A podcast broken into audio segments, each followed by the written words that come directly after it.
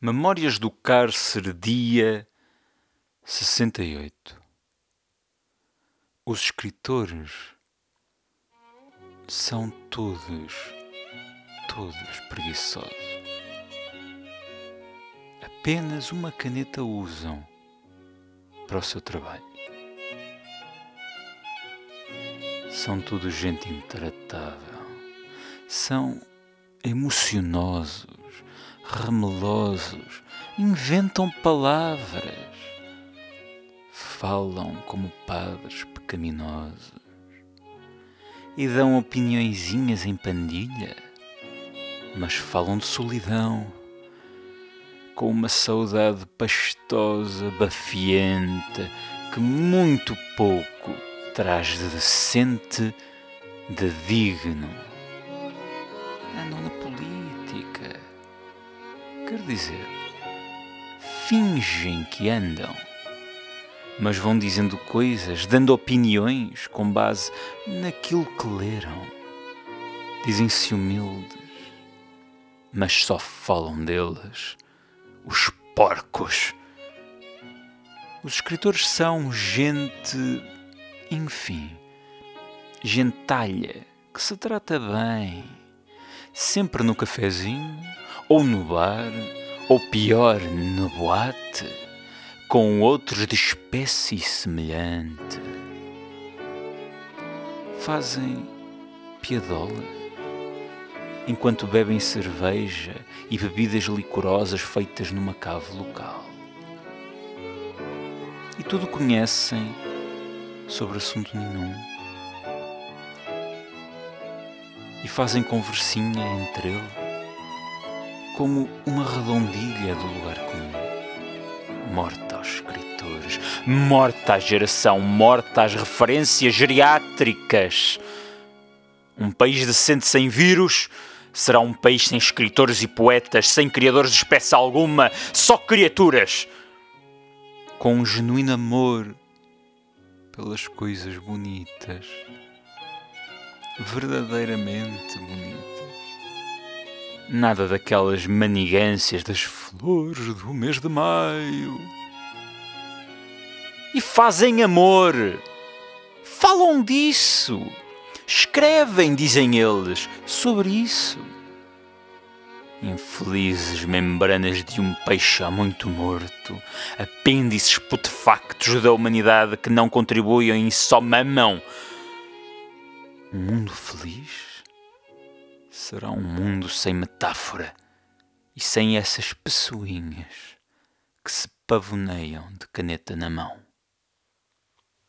Jorge de Sena, não, não subscrevo. Não, não subscrevo, não assino, que a pouco a pouco tudo volte como antes como se aos golpes, contragolpes, intentonas ou inventonas, armadilhas postas da esquerda para a direita ou desta para aquela, não fossem mais que preparar caminho a parlamentários e governos que irão secretamente pôr ramos de cravos e não de rosas fatimosas, mas de cravos na tumba do profeta em Santa Comba. Enquanto para salvar-se da economia, os empresários, ai que lindo termo, como tudo o que de teatro nele soa, irão voltar testas de ferro do capitalismo que se usou de Portugal para a mão de obra barata dentro ou fora. Tiveram todos culpa no chegar-se a isto.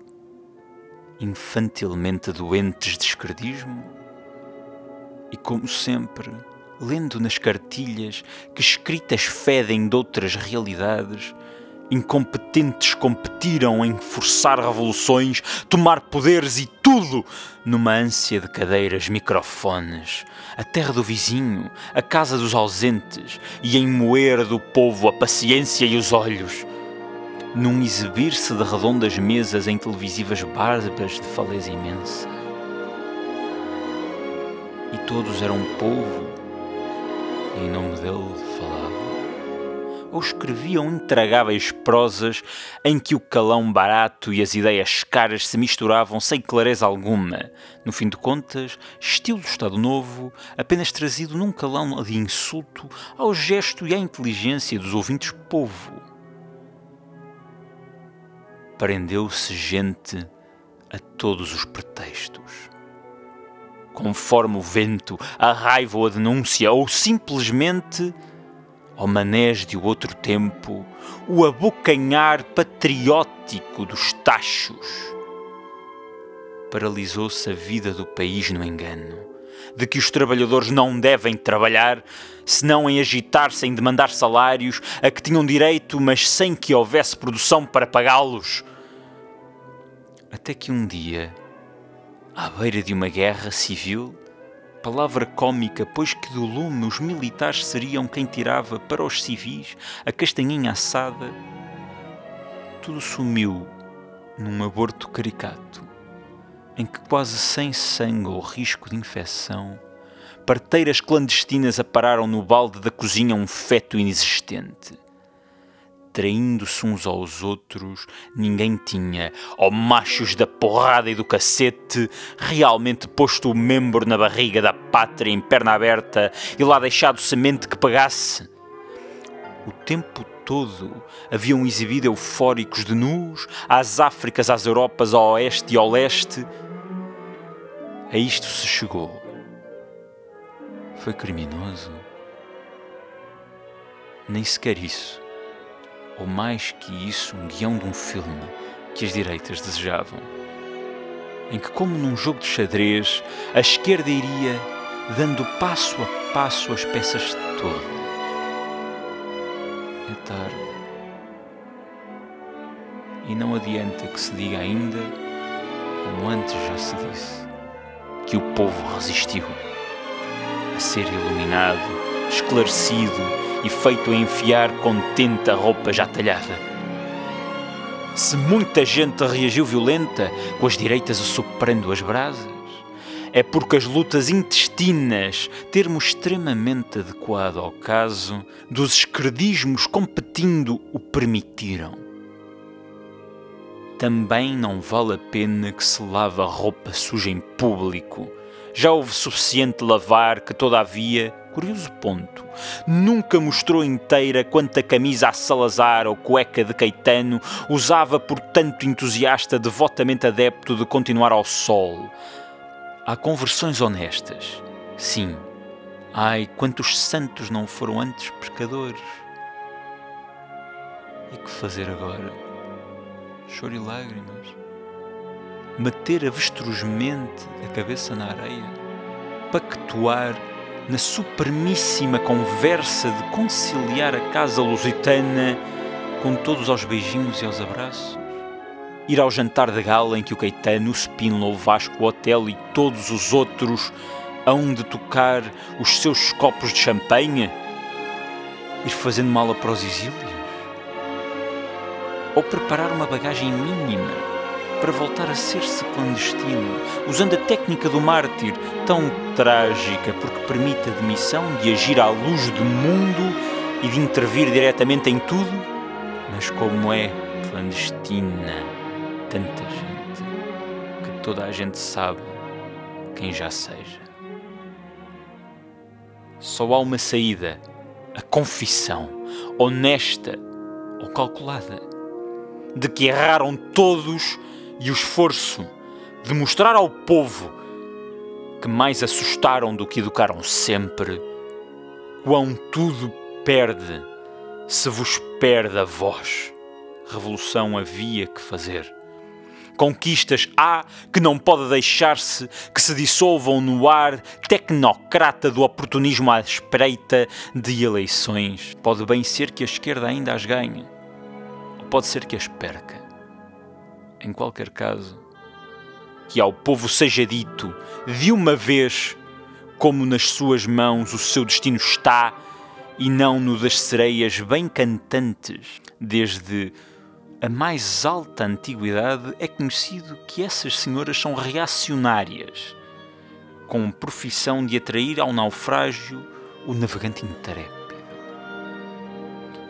que a esquerda nem grite, que está rouca, nem invente as serenatas para que não tem jeito, mas firme avance e reata os laços rotos entre ela mesma e o povo, que não é aqueles milhares de fiéis que se transportam de caminhoneta de um lugar para o outro. Democracia é isso, uma arte do diálogo, mesmo entre os surdos. Socialismo à força, em que a democracia se realiza, há muito socialismo. A gente sabe. E quem mais gosta de uns do que outros. E agora é tarde já para tratar do caso. Agora importa uma só coisa: defender uma revolução que ainda não houve, como as conquistas que chegou a haver, mas ajustando-as francamente à lei de uma equidade justa, rechaçando a quanto de loucuras se incitaram em nome de um poder que ninguém tinha. E vamos ao que importa: refazer um Portugal possível, em que o povo realmente mande, sem que o só manejem e sem que a escravidão volte à socapa. Entre a delícia de pagar uma hipoteca da casa nunca nossa e o prazer de ter um frigorífico e automóveis dois. Ah, povo, povo, quanto te enganaram, sonhando os sonhos que desaprenderas. E quanto te assustaram uns e outros com esses sonhos e com o medo deles. E vós, políticos de ouro, de lei ou borra. Guardei no bolso imagens de outros, Franças ou de Germânias, Rússias, Cubas, outras Chinas, ou dos Estados Unidos, que não creem na latina hispânica mereça mais que caudilhos em contas na Suíça. Tomai nas vossas mãos o Portugal que tendes, tão dividido entre si mesmo. Adiante, com tacto e fineza, e com esperança e com um perdão que há que pedir ao povo.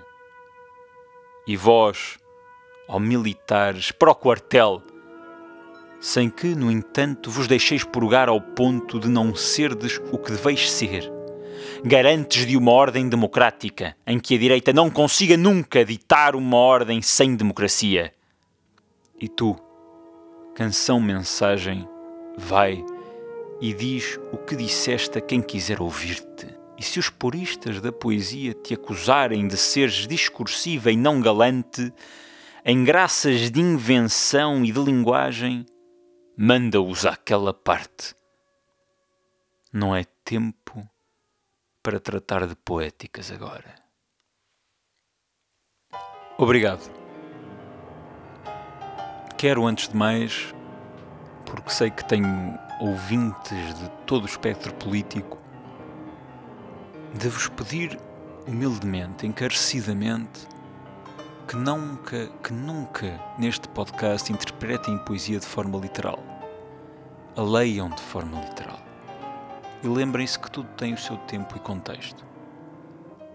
Este poema de Jorge de Sena, que é claramente carregado de ideologia, é brilhante.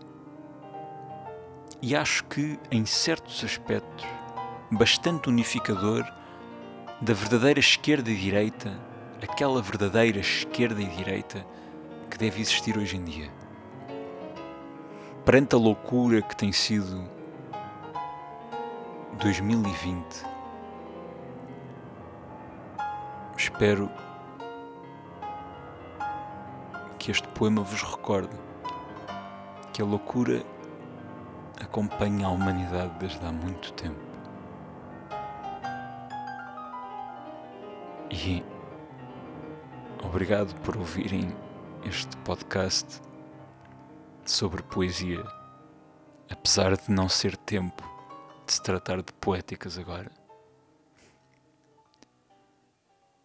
Tenham uma boa quarentena, pessoal. Até amanhã.